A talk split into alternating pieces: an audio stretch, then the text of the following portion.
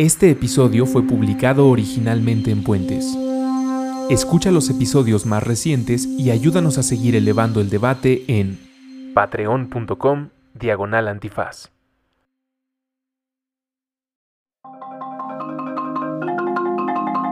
Aguas, recuperando nuestra relación con el H2O, con Elías Catán y Andrés Vargas Russo. Disponible en iTunes, Spotify, Patreon y puentes.mx. Elías, arquitecto, eh, luchador de causas justas, humano favorito de este perro hermoso que se llama Oso, yo le digo Cito, eh, hombre de Apple, Apestoso. cliente número uno de Mac, si no debes estar en el top 10 o top 5, Nah, eh, tampoco. gran consumidor de libros, Eso sí. revisitante de Evangelion eh, y locutor de este podcast Es que llamado... está buenísimo Evangelion. Rus. ¿Qué chingados está pasando en Guadalajara? No sé. Es un movimiento que reacciona a un acontecimiento. Mira, parece que rimó. Bueno, no rimó. Un. recuerdas algo vamos así a de Guadalajara? ¿Qué chingados? ¿Qué pasó con Guadalajara? Querides público que nos escuchan, eh, probablemente ustedes durante el fin de semana o hace dos fines de semana, dependiendo cuándo se publique este episodio del podcast, se habrán enterado de un fenómeno de hielo en Guadalajara. Probablemente fue a través de las redes sociales, así fue en mi caso, pero fue a través del Instagram de Elías y su campaña ¿Qué chingados está pasando en Guadalajara? Ah, caray. Bueno, nosotros en... Hoy es 2 de julio, estamos buscando. Estamos buscando información sobre el granizo, pero hay cosas. eh, A ver, Elías. Que el algoritmo decide pasar eh, antes. perdón, perdón, es que aquí hay una buena conversación. ¿Qué pasó con Guadalajara? Es la pregunta de Elías a Google. Y en vez de mostrarnos eh, los eventos de la granizada, dice: se registra balacera en centro comercial. Chivas es eliminado por el Kashima. ¿Por qué Guadalajara es tan atractiva para el lavado de dinero? Balacera en Ciudad Mexicana de Guadalajara. Y vienen dos notas más de fútbol y no dice nada de la granizada. Y estaba Violencia y fútbol ruso. Nada más falta que hable algo de sexo servidoras o algo así. estaba a punto de decirte, bueno, es que es más violento. Pero a ver, vamos a tratar de cambiar eso como lo hemos hecho en todos los episodios de este podcast. Definitivamente salpica más sangre un evento como una balacera en un centro comercial. Es, es más impactante. Quiero decir, vende más con mucho respeto a las víctimas, pero suele estar más en portada. La exigencia del pueblo, bueno o malo, se hace más presente cuando su seguridad y la violencia se combinan como lo estamos sufriendo o como lo llevamos sufriendo hace ya bastante tiempo. Pero este evento, la granizada, no es cosa menos violenta. Tal vez salpica menos, sí. No sé cuántas personas hayan muerto No por esta granizada. No hubo muertos. ok, pero si lo le- leemos como síntoma de un cambio junto a los incendios forestales, que Junto también al sargazo. junto al sargazo, Junto al glifosato. sigue sin ser, sigue sin salpicar. Creo que esa es una de las razones por las que no, en este momento, cuando buscamos Guadalajara, se ofrece información de acuerdo más oportuna, más del instante, más de cosas que pasaron ayer, pero esto ocurrió entre de la madrugada del domingo pasado, estamos en martes, y los resultados de Google ya no van por ahí. Y yo entendería también que en los periódicos pues, hubiera quedado como un anecdotario, como, ah, pues granizó Ah, muy pues, fuerte. granizo, Pero es la primera vez. O sea, no es de que. Es constante y esta vez fue un metro y medio. ¿no? Pues será parte del resumen de noticias del año. Pero no se le va a dar. ¿Dónde está el porcentaje de noticieros? ¿Noticieros o noticiarios? Siempre. Bueno, De medios en general. ¿dónde está No el porcentaje cubre. de medios que está haciendo mesas de análisis sobre esto? Eh, ¿Cómo las hay de fútbol? Sin tirarle al fútbol ni a ningún deporte, pero siempre hay dos o cuatro mesas de análisis, más cinco o diez columnistas, probablemente me estoy quedando corto, hablando sobre este asunto. Medios, canales. Y estoy de acuerdo que Todo en industria. tiene menos público este asunto, ¿no? Pues, la verdad, ti- tiene menos público, es menos popular en cuanto a Y también tiene que ver con que no se ha construido una audiencia al respecto. Y no sé ni siquiera en el mundo, tú me podrás decir mejor o alguien que nos escuche nos podrá decir si Le Monde tiene una sección dedicada al medio ambiente o al sistema o al planeta o a eventos ecológicos. El país no, porque yo consumo el país. No, no, no. ¿Qué me, no está ni cerca, cubierto. Y, y, una de las cosas que platicamos... Bueno, sí pone notas. Que platicamos por seguido. Hubo, hubo un consenso entre medios e industrias a, a no llamar a lo que estamos viviendo calentamiento global. Y que lo llamara cambio climático. Cambio climático.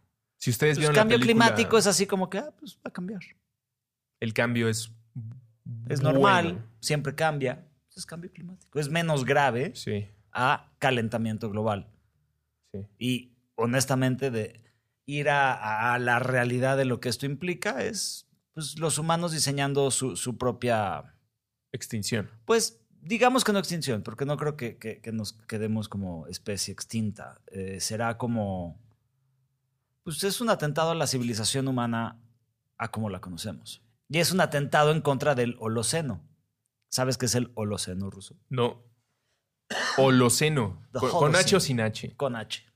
No sé cómo eso me haría saber más rápido qué es, pero. me- Nosotros como humanos Ajá. ya estamos y causamos el antropoceno. ¿Ves las épocas geológicas, no? Sí, sí. Pleistoceno, Sí, sí. etcétera. Por ahí las tengo si las queremos revisar así como a detalle. Ok. Pero viví- vivíamos en el Holoceno, un periodo que se dio por la órbita especial que ahorita está pasando con, entre el planeta Tierra y Por, el Sol. ¿Por la órbita o el movimiento? Órbita, del- órbita, movimiento, híjole, no. Por cómo está acomodada Por la cómo roca. estamos en relación al Sol, girando y cómo estamos acomodados. En nuestro eje, sí.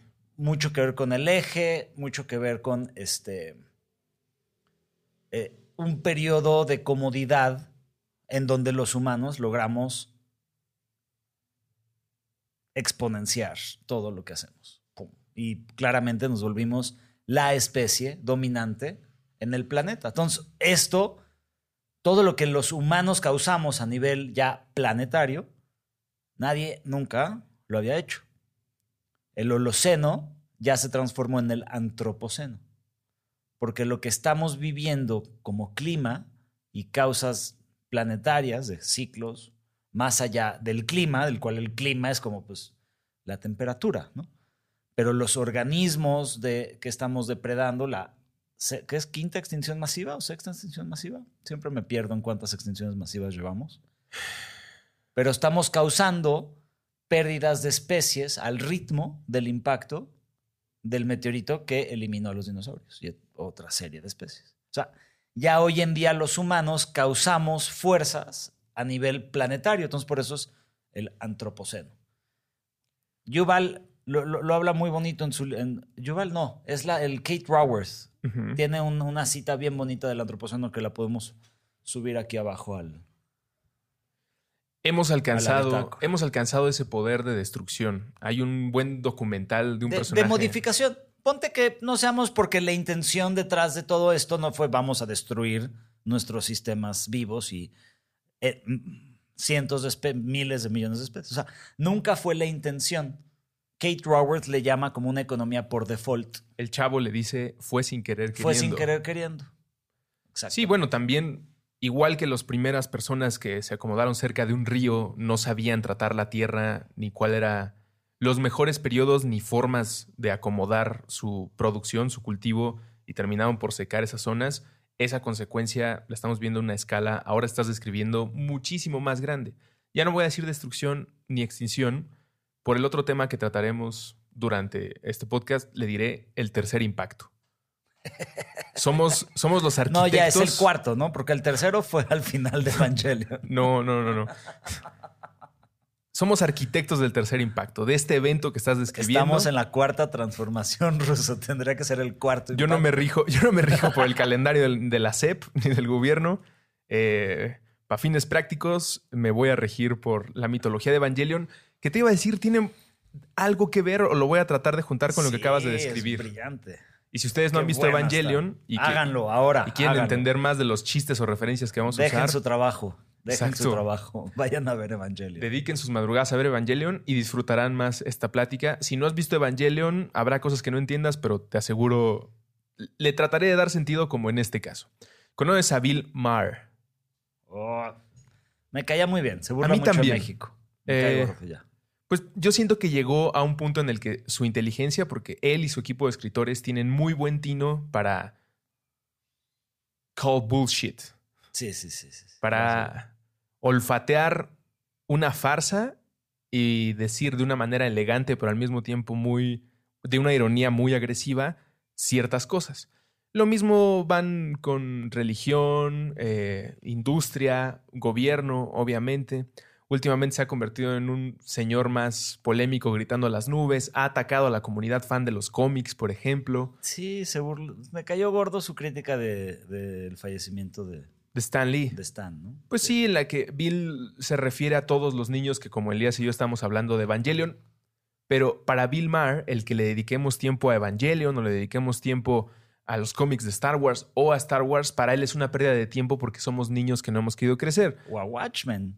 O a O Watchmen, sea, es como hay cosas extraordinarias de novelas gráficas que no manches. y en la que nos permite platicar, construir y tener un diálogo a nivel global que desgraciadamente no podemos tener, por ejemplo, sobre la moral. Si, nosotros quisiéramos hablar de moral con alguien de China o de Japón, sería muy complicado por usos y costumbres, culturas totalmente separadas por eh, muchísimos aspectos. Pero yo sí podría tener una plática asistida, obviamente, con un japonés sobre el dilema de Kylo Ren. Ninguno de los dos nos vamos a enojar con el otro, probablemente nos hagamos amigos y estamos, estaríamos discutiendo un tema tal vez del el gobierno o de la forma de tratar a la mujer. Yo qué sé. Pero esa es una de las ventajas que tiene y que Bill no puede ver. Pero algo que sí vio y me parece muy atinado es un documental que se llama Religious Law. Religious. Reli- religious. Religious. como ridículo, pero con religioso y en inglés. Religious. Religious. Re- Algo así. Al principio del documental explica Bill Maher que cuando la mayoría de las religiones que hoy eh, ocupan los mismos espacios que, palacios de gobierno, zócalos o principales avenidas, la religión católica, el, el islam, La cienciología. la cienciología. Bueno, la cienciología es, es más moderna, pero todas maneras le tira. Está coronando la Alameda. Al- a lo que va Bill Maher con las religiones de la Edad de Bronce y antes, es que era una época en la que solo un ser más poderoso que el hombre podía destruirlo todo. Entonces nos teníamos que portar bien. Obviamente lo está llevando a un punto en el que pueda hacer mucha comedia, pero vamos con él hacia allá para pensar en, en- en el Holoceno. En el Holoceno. La muerte del Holoceno. Pues la muerte del Holoceno antes solo la podía hacer un dios, una diosa, un titán, como algo que no éramos nosotros. Y creo que nos quitaba mucha responsabilidad y al mismo tiempo pues, nos convertía en, en unas bestias Y temerosas. una, una deidad sobrenatural, como podría haber Sí. sido, no sé, una glaciación, Un meteorito, un meteorito. un, la subida del... Bueno, sería un glaciar. La subida del, del nivel del, del mar. Pues sí, pero pues por ahí también podrías hasta hacer sentido de qué le pasó a Antártida, ¿no? Pero o sea, explotó un volcán, se abrió un marecito por acá y fluyó por una cañada y los inundó. pero O sea, de- dentro de una cosmovisión de fuerzas planetarias, placas tectónicas se mueven, se abren. O sea, imagínate una falla de San Andreas, ¿no? Que pase. sí, sí. Y era interpretado en ese momento como esto tiene que ser causado por by the algo. gods. The old and the new. le adelantas a la película un par de miles de años, cientos de miles de años, y ahora hemos alcanzado ese poder. Ahora nosotros, con toda seguridad, no lo vayan a hacer. Si usted está escuchando esto y tiene el botón del juicio final de las bombas, no lo haga, solo estoy diciendo que ya tenemos nosotros esa posibilidad y somos conscientes. Y creo que desde muy pequeños nos enseñan eso, que el hombre puede destruirlo todo. Las películas que vemos, los Bueno. cuentos que nos contamos, siempre es como hay un villano o un grupo de Hiroshima, villanos. Nagasaki favor de todo. Fukushima, Chernobyl, eh, el agujero en la capa de ozono, la muerte de un rinoceronte, la extinción, el sargazo, la granizada en Guadalajara. desde el principio... yo no sé si la gente lo relacione como si la granizada de Guadalajara tiene que ver con una. a consecuencia de acciones humanas. Yo creo que no de primer rebote, quien se anima a investigarlo, tarde o temprano, si es justo con su investigación, con sus fuentes, terminará en una conclusión muy parecida a la que tú y yo. O sea, ni modo que culpen, habrá quien culpe todavía a algún dios o, o, o a la cuarta transformación o yo qué sé, pero eh, si se esfuerzan tantito, tienen que llegar a, hay que echarle ganas a la pregunta. a, ¿no? a- a la pregunta que tú estás haciendo. A todas. Ok, ¿de qué tantas personas? A, a- a lo que voy un poquito también con esto es lo que le preguntes al algoritmo, te lo responde. Vamos a ver. Si preguntamos un poquito mejor a Google es ¿por qué granizó en Guadalajara el fin de semana pasado? Primera noticia es BBC Mundo. Guadalajara, ¿a qué se debe la granizada que llenó de hielo la capital del estado de Jalisco en pleno verano? Entonces, ya te da una explicación de qué está pasando, ¿no? ¿Será que Más el tercer impacto? Nadie entiende a ciencia cierta qué había pasado. Los expertos pronto explicaron que se trataba de una acumulación del granizo que se había formado como parte de la tormenta de la noche. Y, digo, vale la pena que lo lean, lo podemos poner en, el, en la bitácora, pero a lo que voy con esto es, creo que no nos estamos haciendo las preguntas a la profundidad correcta, adecuada. Pues no le sumamos más bits a resolver los misterios. Hay mucho que resolver. Hay una balacera en un mall de Guadalajara, Elías. ¿Qué no, qué no te dije hace rato? No, pero, pero, eh, es como este tema de que sale AMLO y dice, el sargazo no es gravísimo, vamos a mandar botes. Hay botes especiales que ya diseñamos para que pesquen todo el sargazo. O sea, todo, Y toda hay un emprendedor haciendo casas. Yo, híjole, imagínate vivir en, entre sargazo tóxico, a mí no me late. Pero Sí, ¿no? to- todo este tema de, de que hemos evolucionado a tal grado que claramente mucha gente dice, pues a mí qué, yo me tomo algo y ya, ¿no? O sea, el sargazo es como si tienes cualquier una otra enfermedad y como organismo dices, pues ya manda algo y lo pescas, límpiate. O sea, y no estamos, creo, yendo a la profundidad de decir por qué se está causando el sargazo. Sí, de me salió una bola morada, pues me la corto. Oye, pero ¿qué era? No sé. Si vuelve a salir, pues la corto. Pues, es, es- es- es con, con- con varios temas, ¿no? Que hasta lo podrías llevar hasta, hasta el Viagra, por ejemplo, ¿no? O sea, el- el- el- en lugar de analizar el sistema completo, decimos, tengo esto, me tomo esto. O psicológico, antes de llegar a lo, fi- a lo físico muscular. Y últimamente creo que es, creo que es a, a- a esas profundidades de, de- de- de que tú llamaste esto conciencia y que ya hemos tomado conciencia. Yo creo que sí hay mucha gente y yo creo que, no sé qué tanto hemos platicado aquí, pero o sea, yo creo que todo es conciencia. Es un mundo animista. La roca tiene conciencia. En, en mi escuela de Schumacher te explicaban el funcionamiento del carbono y el nitrógeno como si el, el, el italiano pasional se, con- se- se- se, este, se ligaba a la Suiza, a la, princesa suiza. O sea, se personificamos todo. Las tribus que sí sabían que llegar a un río y no lo podías contaminar, porque no la primera persona que llegó a un río dijo, ah, huevo, lo puedo contaminar. O sea, había una conciencia detrás de que formábamos parte de todo. Y en el formar parte de todo, todo está vivo. Entonces, al todo estar vivo, te relacionas con todo y tienes que, pues, respetar todo.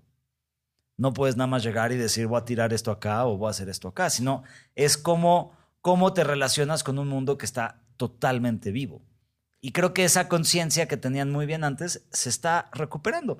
El mismo Yuval Harari en Homo Deus habla del, de, de- de este- esta conciencia animista. Entonces, en- si te ves tú como el organismo, ves cómo solucionarlo.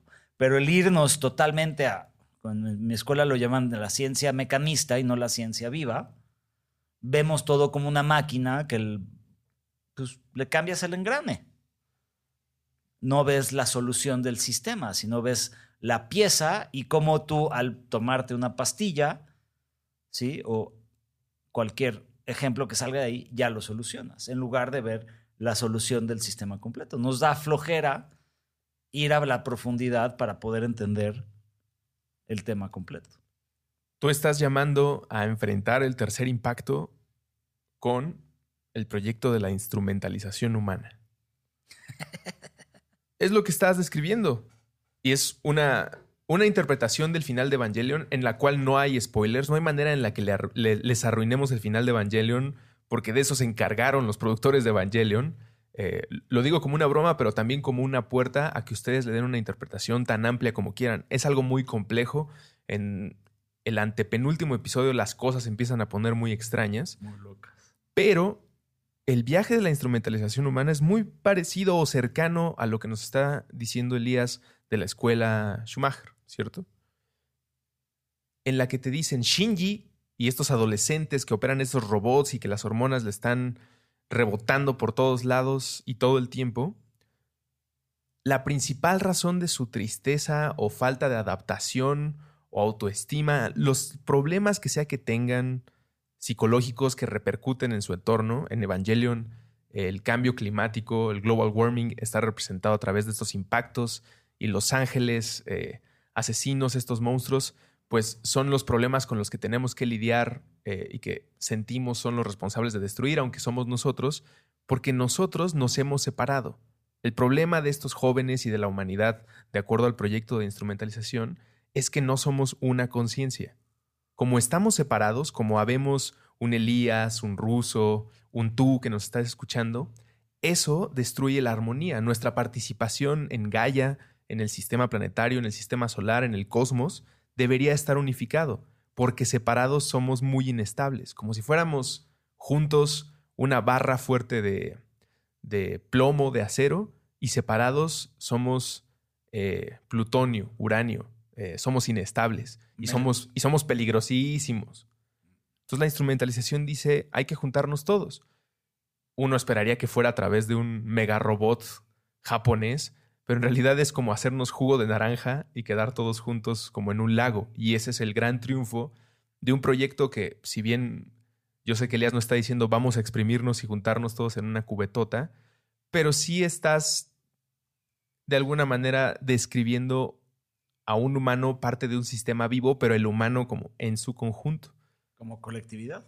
Decía un amigo que se llama William Brinkman, que ahora tendrá un podcast en Puentes llamado Estética Unisex, eh, que les recomiendo con Jimena Ábalos, ya lo escucharán.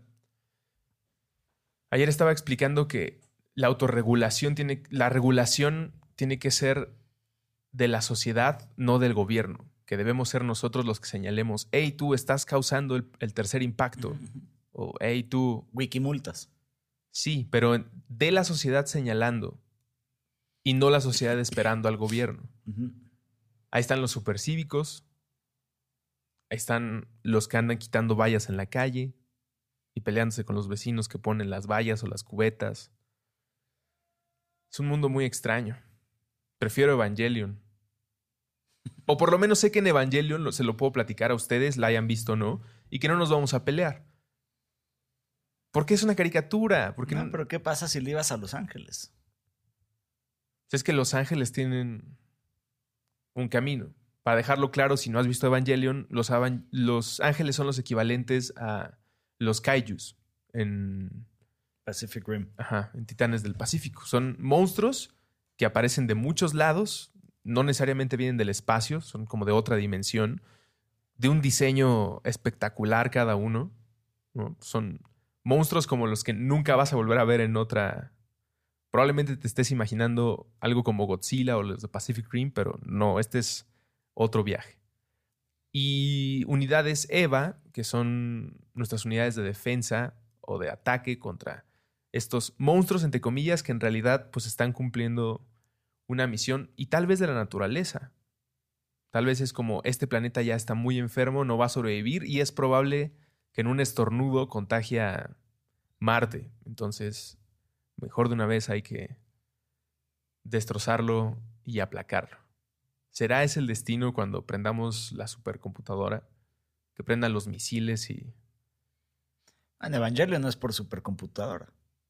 Hay tres Es justamente porque es el tema de. Pero no es por la creación de la supercomputadora. Los ángeles no se enojan por la supercomputadora. No, no.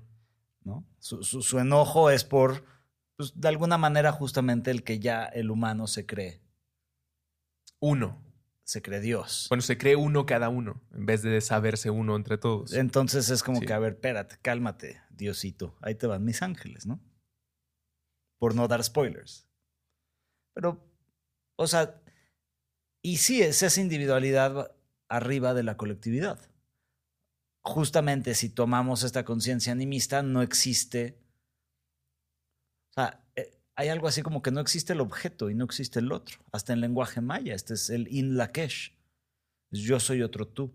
Entonces, ¿dónde dentro de toda esa conciencia de formamos parte, estamos inmersos en el planeta? No estamos sobre el planeta, estamos inmersos en el planeta, al igual que un pez está inmerso en el mar. Y el mar forma parte del planeta. Y el aire que todos respiramos aquí, pues es lo que el maestro Satish Kumar en Schumacher dice, esto es lo que nos conecta. Entonces nada más respira tantito, respira. Y ese es el aire, es lo que nos conecta y esa es su meditación a través de la cual te, ¿no? te guía. Y pues, ¿qué tanto va a ser a través de una supercomputadora o algoritmo que nos ayude a regular las cosas? ¿Y qué tanto va a ser el simplemente cobrar conciencia de ese mundo vivo del cual formamos parte? Y como en algún mo- momento el doctor Octavio lo dijo, es que son dos patinetas, ¿no? Y, y creo que y tenemos que aprender a patinar en las dos juntas, en el que vivimos en, una- en un mundo ridículamente vivo y extraordinario que estamos dañando, y ese daño que estamos causando, el planeta nos los está dejando ver. Los sistemas del planeta responden a nuestra sobretoxicidad, sobrecontaminación, que lleva a pérdida de ecosistemas, que lleva a calentamiento global, que lleva a peligro de abastecimiento de agua, de comida, etc. Pues nos los está haciendo saber. Ahorita por primera vez los estamos viendo tiempo real. Antes a lo mejor, estoy diciendo hace 10.000 años, pues había una glaciación, ¿no? ¿cuál fue? 13.000 años, pasó la glaciación y a lo mejor los del sur dijeron, pues cambió el clima. Pero no se enteraron ni vieron fotos del glaciar caminando y comiendo los territorios del norte. O sea, Winter is coming. Winter is coming, pero pasó. La última que fue hace 13.000 años. Entonces tú estás viendo que todo esto está pasando ahorita tiempo real. También eso es cosa de que la tecnología nos está ayudando a darnos cuenta justamente de nuestro impacto. Y creo, no sé, pero yo sí creo que tendrá que existir algún algoritmo o algún tipo de machine learning, por no hablar de una inteligencia, sub mega inteligencia Pues artificial e- es un primer paso. que, que nos learning. regule. El machine learning ya está. Ahorita, ¿a quién le pregunta? Harari lo dice muy bien, ¿no? En sus libros. Dice, oye, ¿tienes miedo de ella y así? ¿A quién le preguntas todo? Google it. La respiración como meditación para recordar que estamos conectados me parece una forma de explicar la meditación y la respiración muy bella. Pero tal vez también mucha respiración o el doble de la respiración recomendada puede ser negativo. Voy a señalar el ocio como el probable responsable para mal, para bien hay muchas cosas. Ya llegamos a las estrellas y algún día conquistaremos todo. Espero que nos dé, que nos dé tiempo. Pero el lado negativo de ese ocio, de la respiración, es después de haber sido recolectores y cazadores y vivir una época en la que de vez en cuando se, un tigre nos comía, alguien moría de alguna infección que pescó en el bosque, una gripa o lo que sea que pasara en esa época de la humanidad, creo que estábamos más claros, y todo esto es una suposición y también mi entusiasmo por Yuval Noah y Sapiens, tal vez el Homo sapiens tenía una mejor comprensión de su parte en el sistema vivo. Porque la muerte o la vida era tan frágil, tan real, de cuántos años ibas a vivir y en qué momento tenías que escapar, reconstruir un fuego, un tigre, un león, yo qué sé. Y al mismo tiempo eras o el cazador o el recolector o cuidabas a los hijos. Como estaban repartidos, había un sistema del cual te sabías parte porque así había sido y no había ningún otro distractor. Y en cuanto tuvimos ocio, tiempo de relajación, ya teníamos cercado tal vez el terreno, ya habíamos entendido cómo quedarnos con los lobos más dóciles y los empezamos a transformar en nuestros amigos los perros. Cuando llegó ese momento en el que, además de respirar y darnos cuenta del asombro de la, de la naturaleza, en esas mismas respiraciones terminamos en vamos a diseñar todas estas aventuras eh, frívolas, espectaculares, llenas de color, aventuras para que la imaginación vuele. Y eso pues te impida separar de la unidad de la, de la tribu. Porque entonces uno de los de la tribu se hace darqueto y otro de la tribu le gusta el ska y otro de la tribu le gusta lo coreano. Y eso es lo que buscamos, que cada quien encuentre su propia luz y a ver cómo la reflejamos e iluminamos el mundo. Pero eso nos separa. Y es una cosa que debemos analizar mucho, como el, libre albedrío y el tiempo de esparcimiento, sí para encontrarnos y sabernos uno con el universo o parte del sistema vivo, pero al mismo tiempo son tantas las cosquillas de seguir pues, lo que te guste, sea música, cine, las humanidades, las matemáticas, las artes en general, pues eso creo que te separa. Entonces, ya no estoy tan de acuerdo con la instrumentalización humana. Yo, estoy muy a gusto siendo uno y creo que podría, con mucha paciencia y muchas lecciones, saberme parte de algo más, pero sin dejar de ser yo uno solito. Porque la otra se siente como una dictadura. En Evangelion es derretir a la humanidad. Eh, en, en, el tiempo pasado, del siglo pasado, es una dictadura comunista o una dictadura de supermercado en la que solo tienes productos de una sola granja con glifosato, pero te hacen creer que tienes eh, gran variedad de colores y de jugos. Si usted llega al episodio 3 de Evangelion, ya está del otro lado. Si los primeros tres episodios no entiende qué demonios está pasando, ya mejor ni lo intente. Vaya a saber otra cosa. Si vive en Guadalajara, refuerce sus techos sus cristales. En San Miguel también estuvieron duras las lluvias. No entendí lo del Oxo. ¿Cómo, ¿Cómo había...? ¿Entró? Pero, o sea, habrá derribado la puerta del hielo. ¿Y lo del excusado? Pues se llegan y entraron por el drenaje y suben y se llenan por las tuberías, llenan, salen por el excusado. El granizo. Qué loco. Loco, loco. San Miguel estuvo igual, pero yo, no estoy de acuerdo que las artes y estas cosas se paren. Estabas hablando de vivir en la separación y en la individualidad. Incluso creando nichos, ¿eh? Pero es que es un, un esquema que Kessler le llama holárquico. Es un tema de un olón. Un olón es un individuo, pero forma parte de un sistema mayor. Yo soy un olón. Todos somos olones todo, de hecho, todo es un olón. Los átomos o las bacterias o lo que tienes en tu intestino, luego se forma tu intestino y luego eso forma parte de tu sistema digestivo. Un átomo. de tu microbiota tu sistema digestivo, de las bacterias adentro de la microbiota, ¿no? De las, a la, a tu, a tu cuerpo y de tu cuerpo forma parte de un grupo este, familiar, un grupo social, comunitario, y eso forma parte de la ciudad, y la ciudad forma parte del país, y el eje neovolcánico, ¿no? te vas al continente y a América, y eso forma parte del hemisferio norte o el hemisferio sur, y eso forma parte del planeta, y el planeta Luna, y el sistema solar, y el sistema solar alrededor del Milky Way, y el Milky Way como parte del supercluster de yo qué sé qué. Entonces estás hablando de todo, hasta Ken Wilber lo dice muy bien, dice hasta el universo mismo es parte del siguiente momento. Todo forma parte de algo.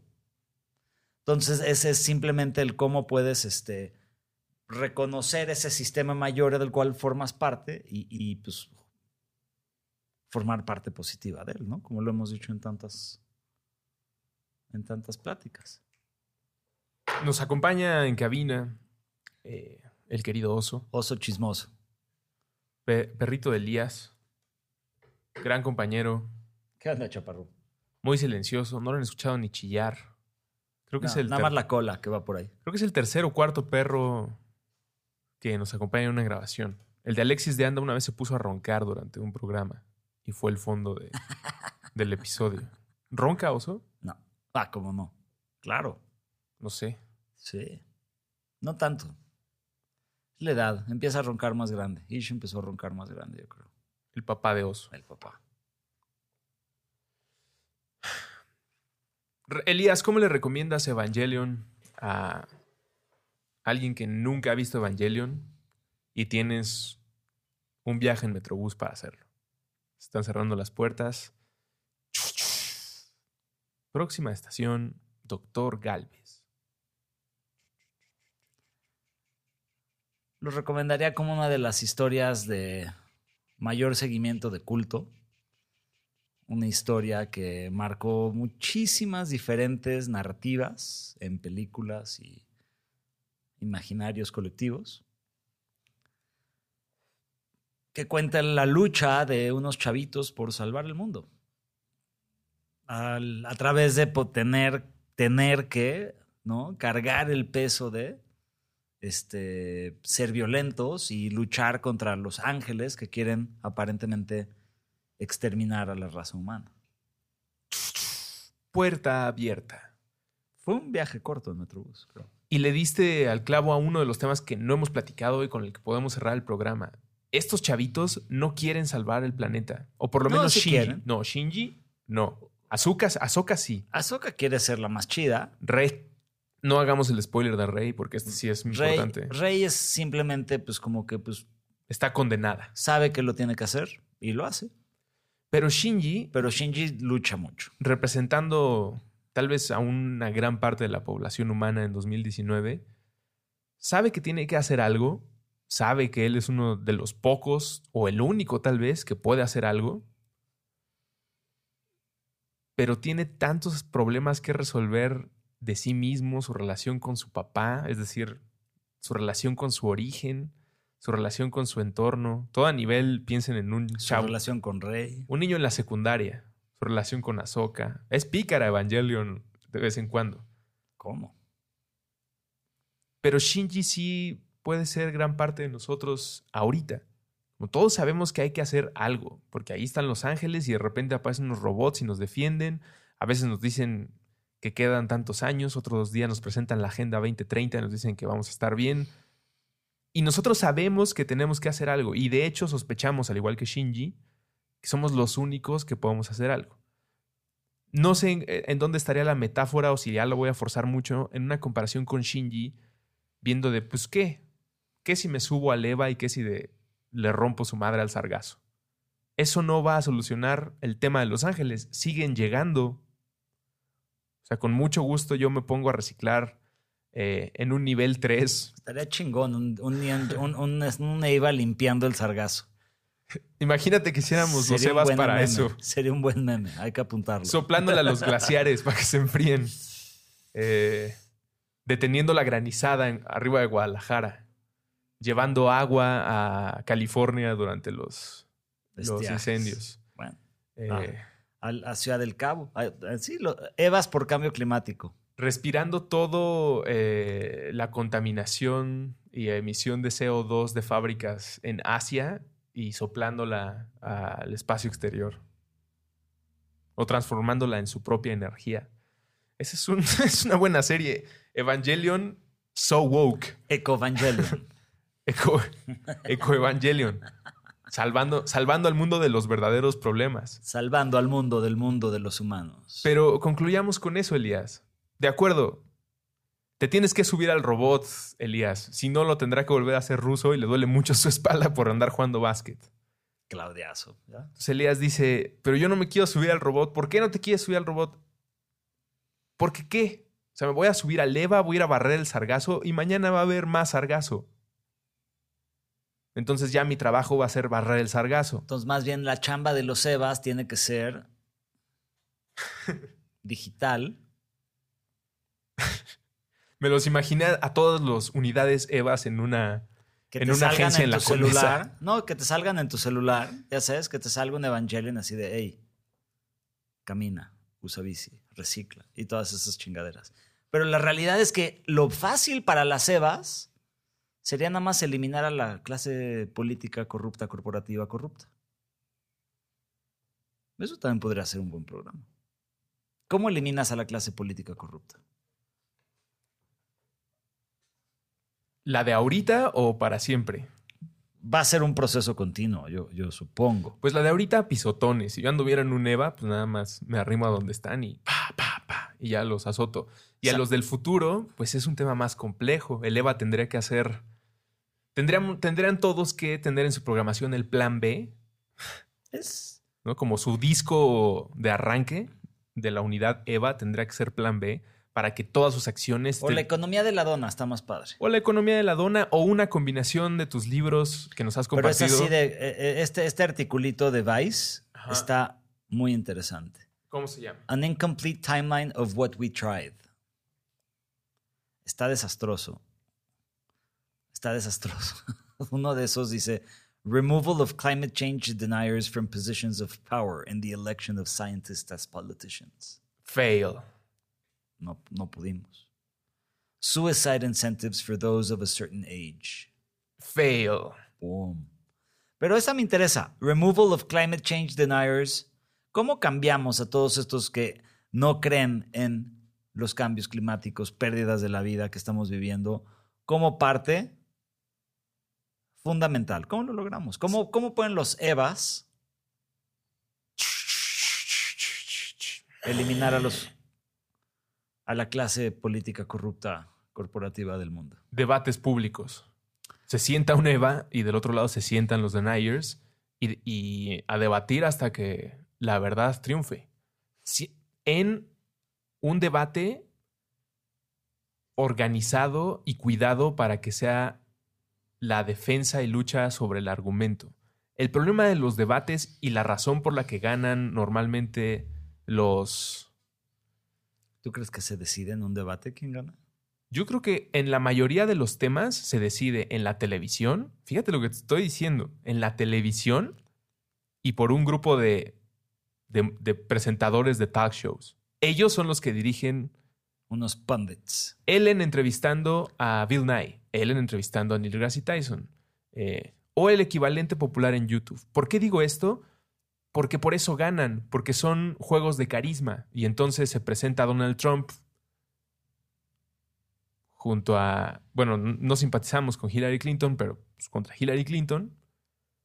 Y pues va a ganar Donald Trump, porque esto eh, no es un debate, no es un espacio para defender el show. argumento. Es un show en el que el más carismático, el que juega a las masas, el que aviente más playeras, pues se va a ganar. Por eso necesitamos al algoritmo. Para que te esté mostrando tiempo real el esto es cierto, esto es falso. El fact, el fact-checking, sí, ese, ese nivel de debate necesitamos. Aquí hay otro- otra muy interesante que dice: The devolution of several ultra sustainable living experiments into dystopias. Fail. Feo. The founding of several utopias. Ah, no sé, no sé. Pollination drones. Black Mirror. Vean el último de la tercera temporada. Oye, pero no sé en el de- Mandatory relocation of coastal cities. no sé la construcción de las utopías. Hay un par de utopías, se llama Galaxy's Edge. Han fracasado también estas utopías. Galaxy's Edge acaba de abrir. No, bueno, pero eso es un juego de Disney. Es un negocio capitalista ruso donde te están vendiendo Coca-Cola embotellada. ¿Qué tal que yo soy de fan de la? Coca-Cola, de Star Wars y de America? Pero si hay algo que en el mundo podríamos poner de un lado de la línea y del otro, sería Coca-Cola. Sí, sí, pero para alguien esa ya es una utopía. O sea, ahí es porque necesitan ser más específicos, artículo de Vice, porque eh, ah, ya hay un... A lo mejor se refiere a que fracasa Disney World con ese fracaso de esa utopía. No creo que fracase Star Wars. Y yo creo que nos van a subir la cuenta del Apple TV, el Netflix, el HBO y demás. Ya subió. Diciembre va a ser. ¿No? Noviembre, Disney Flix. Va a ser Ojalá le diga... Netflix. Me encantaría que le dijeran Disney Flix, que como trascendiera fuera es Disney, Plus, ¿no? Disney Plus. Disney Flix. Pero que la gente le llame Disney Flix, para hacerlos encabronar. D-Flix. D-Flix. Dickflix. Dickflix es un género. Tenemos en Cine Garage dos episodios de Dickflix. Dickflix. Sí, es el equivalente a chick flick. Pero. mm, Películas para ver con tus amigos. Pacific Rim, Fight Club, Pacific Rim es bueno. eh, John Wick. A mí no me gustó John Wick, fíjate. No lo entendí. Pues es el absurdo. Venganza, guerra. Pero. ¿Qué?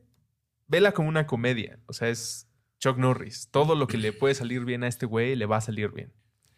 Además, es venganza por un perrito. Voy a ver las do- la dos cuando esté bastante cansado un domingo. Es venganza por un perrito, Elías. Es venganza por un perrito. Tienes que empatar por ahí. de- Y es una fantasía, es un cuento. Es... Cada vez estoy más de acuerdo en que lo que consumes se vuelve parte de tu organismo, no solamente el alimento, sino también lo que ves y lees. Sí. Pero de vez en cuando jugar Grande Fauto está bien. O sea, no se tiene por qué ser parte de tu sistema, es solamente leer eh, una novela de misterio, ver, ver True Detective, como esto no Sí. me va... Pero, pero sí te liga ciertas neuronas. Ahora, Sí, te voy a preguntar una cosa. ¿Se puede el Grand Theft Auto del bien? Eh, Como gamer. ¿Se puede el Grand Theft Auto sí. de hacer el bien? sí, y existe. Y existe. ¿Cómo se llama?